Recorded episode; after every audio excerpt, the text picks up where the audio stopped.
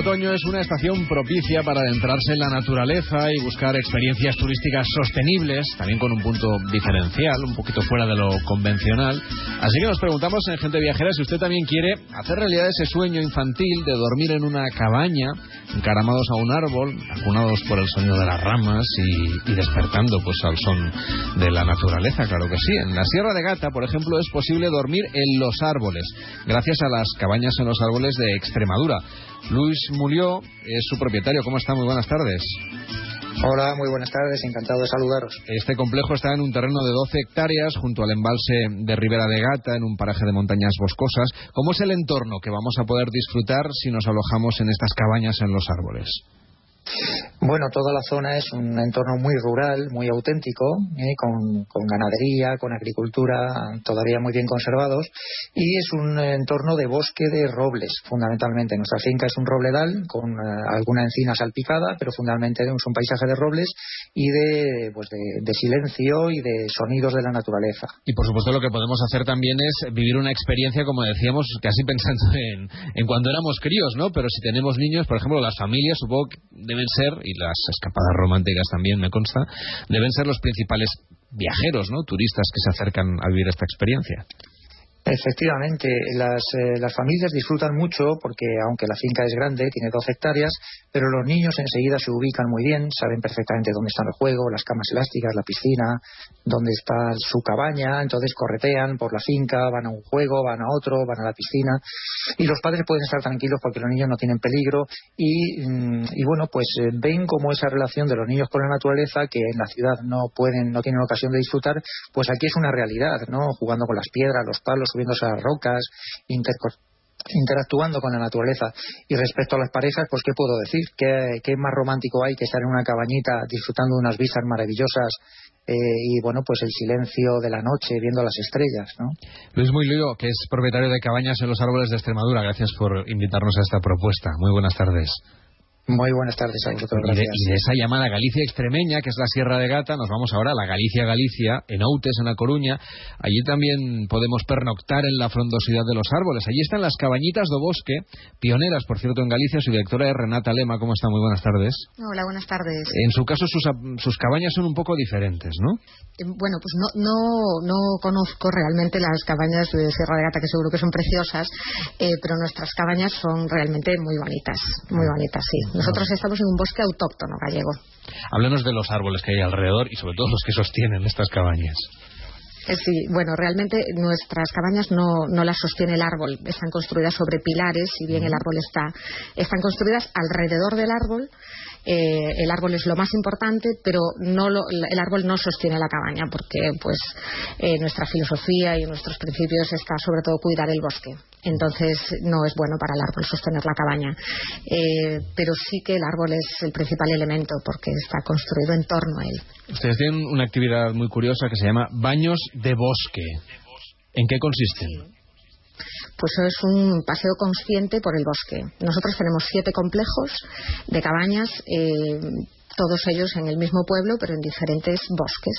Unos están más cerca del mar y otros están más adentrados en la montaña y aunque el paisaje es parecido, eh, la vegetación cambia, cambia un poquito. Algunos pues son más paisaje de ribeira, más árboles más eh, que crecen más cerca del mar y el otro pues en plena montaña y estos paseos se hacen eh, pues para son paseos conscientes en los que puedes disfrutar y ser consciente de todas esas sensaciones que te proporciona el bosque, toda la tranquilidad.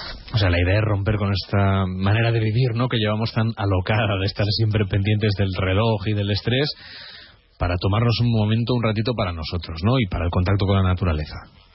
Exactamente.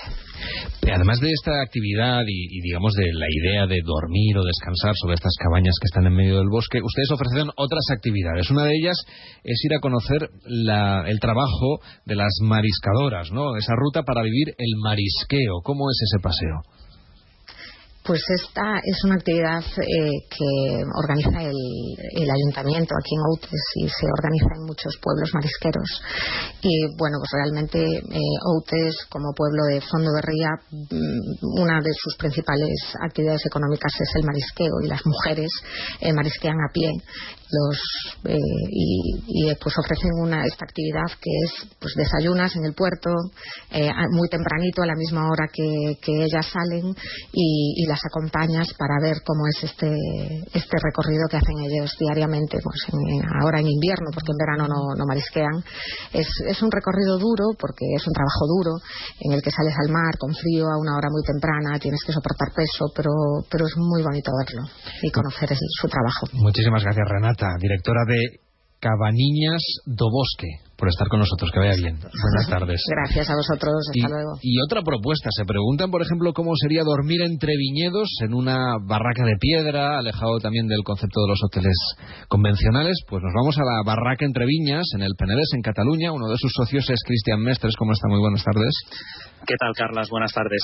¿Cómo es la vida, no? ¿Cómo son estos, estas barracas que son un poco diferentes? Hemos intentado buscar propuestas que cada una sea un poco singular, diferente de las anteriores para los oyentes. Pues eh, son unas barracas, como dices, un poco que buscan la singularidad o llevar la singularidad del enoturismo eh, utilizando una construcción tradicional desde el siglo XVIII, que son las llamadas barracas de, piedra seca.